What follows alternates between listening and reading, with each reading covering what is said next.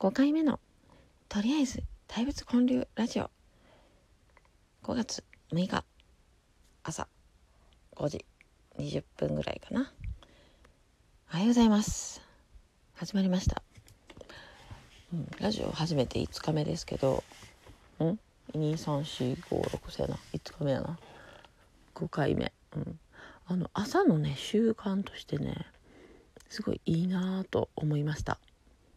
うんそれ今日たまたま思ったんですけどね。っていうのは朝早く起きてもそんなすることないからもう一回寝るんですよ。なんやけど朝早く起きたら、まあ、自分だけの時間がねちょっと増えた感じですかね。なので早起きの習慣にすごいいいなって思ったんですね。なんであ起きたからちょっと喋ろう思ってはい布団から出てきました。でまあ早起きはねまあ習慣ついてたんですコロナがね出てくるまではそれは去年の3月からあの倫理法人会っていうのに入りましてでそれってね毎週木曜日に朝の6時半からセミナーがあるんですよ。で私やったらね尼崎の会に入ってるんですけど尼崎駅の駅前のホテルでねで毎回60人から90人ぐらい集まるような会でねもう最初はねすごいなと思ったんです。よみんなよう来れんなと思ってね。でもいざ自分が入ってみたらいけるんですよ。もう9割ぐらいはね出席できてたんですよ。ちょっと自分でもびっくりしたんですけど。そう倫理法人会のね何がいいかって言ったらねあのそこに入ってる人にあのそこに入ってる人にっていうか何て言ったらいいんやろ、まあ、経営者ばっかりの集まりなんですけどで毎週誰かの今日は誰々さんの講話です講話っていうのはまあセミナーのことなんですけどであの前向きな話ばっかりなんですね。アル中から復活したとかあとはね、まあ、会社立ち上げたけど潰してとかでまたうまくいったとかね。でまあやっぱ面白いのは、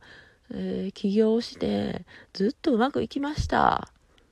じゃあやっぱ面白くないんですよね。やっぱりこうドラマがある方が面白いわけででやっぱ会社を3つ潰したとかめっちゃ面白いじゃないですか。で今めっちゃ楽しくて元気みたいなね。あじゃあ潰れても大丈夫なんやみたいなねそういう前向きになれるような話っていうのがもう毎週聞ける回なんで入ってよかったなって思ってますなんですがまあコロナがね流行りだしてからまあ、ね、人が集まることがダメになっちゃったからでやっとね最近ねオンラインであるんですよそれが。でいつもやったら6時半に集まってたやつが、えー、木曜日の朝の7時そう7時からねやってくれるようになったんですよだからまた、うん、起きる目的がね1個できてで、まあ、ラジオも始めたから、まあ、毎朝もう起きたらええやんって思っててほんまね、まあ、一応仕事はあるけどそんな朝早い時とかめったにないからまあ、だらだら寝るんですよ。9時とか10時とかね、11時までね。ほな、まあ、コロナが終わってからもね、その習慣ってすぐやめれるかどうかって分からへんから、それやったらもうね、ずっと早く起きて、ね、ちゃんと生活をね、朝から何かするとかね、そういう生活ができる習慣を続ける方が絶対もう早起きは3問とかじゃなくてもう3問以上絶対得してるんですよね。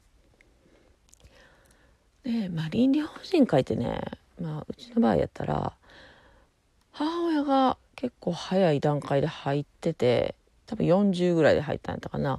でそっからね多分十何年20年近くはそこの活動をしててねすごい頑張ってたんですね。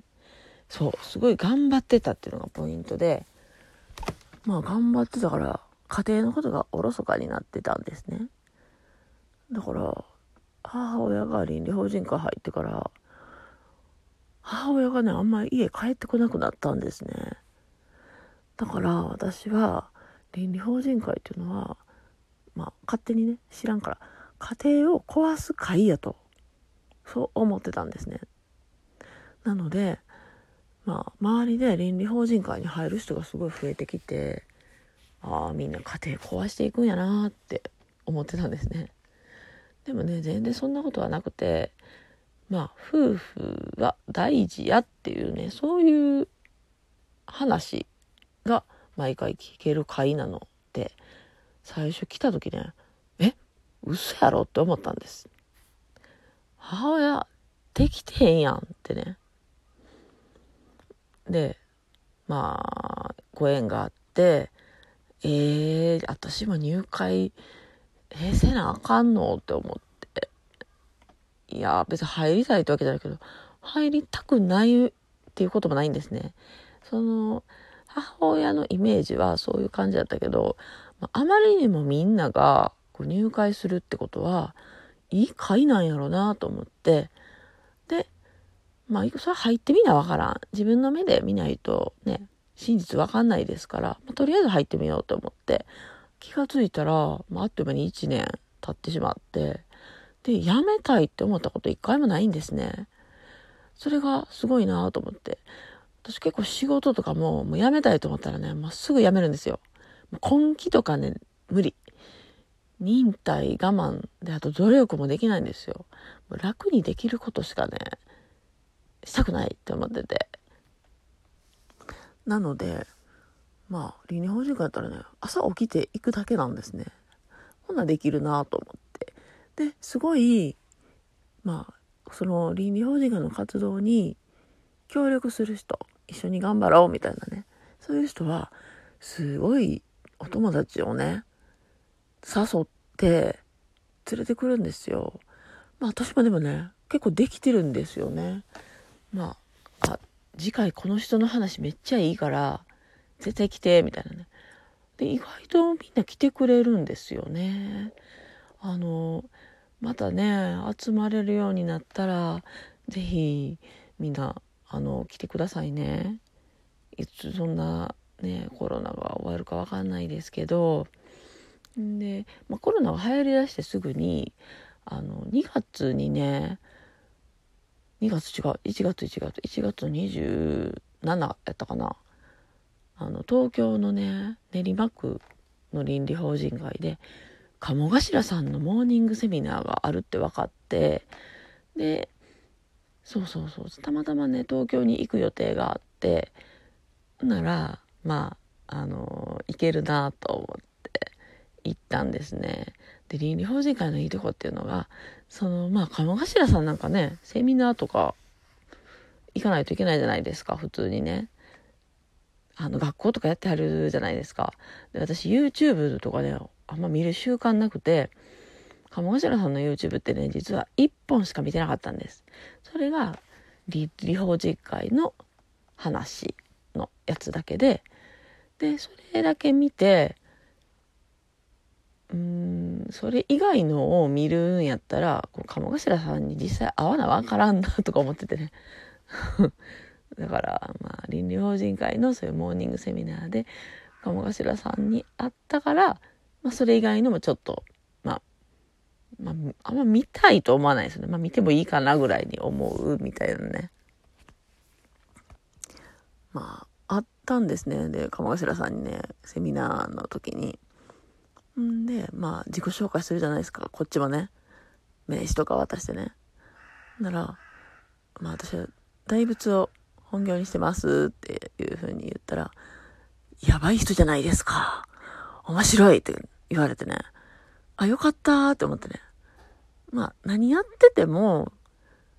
いいんやなって、やっぱり。うん。まあ、私が常に思ってるのは、人間は別に働くために生まれてるわけじゃないんです。まあ、何のために生まれてるかっていうと、うん、まあ、自分を生かすことですね。生きて生かすことです。なので、自分をめっちゃ生かしてるって思わないと自分の人生を生きてないっていうことやとまあ私のね持論なんですけどもまあ数年前にそういうことにね気づいてねまあ、生き方をまず変えて、ほんで働き方も変えて、よっしゃ、本業大仏にしようって思ったんですね。それが2018年か。それでこのまま来て、誰に咎められることもなく、まあどちらかというとね、まあ、ついてくる、みんなついてくるというか応援してくれるんですよね。まあ、そこまで自分では事前事業とは思ってないんですね。普通に仏教でしかない大仏はもったいない。ビジネスに活用するべきやと思って、ビジネス大仏、大仏が本業みたいな感じにしたんで、もうなんかでも、ああ、もう声ガラガラですね。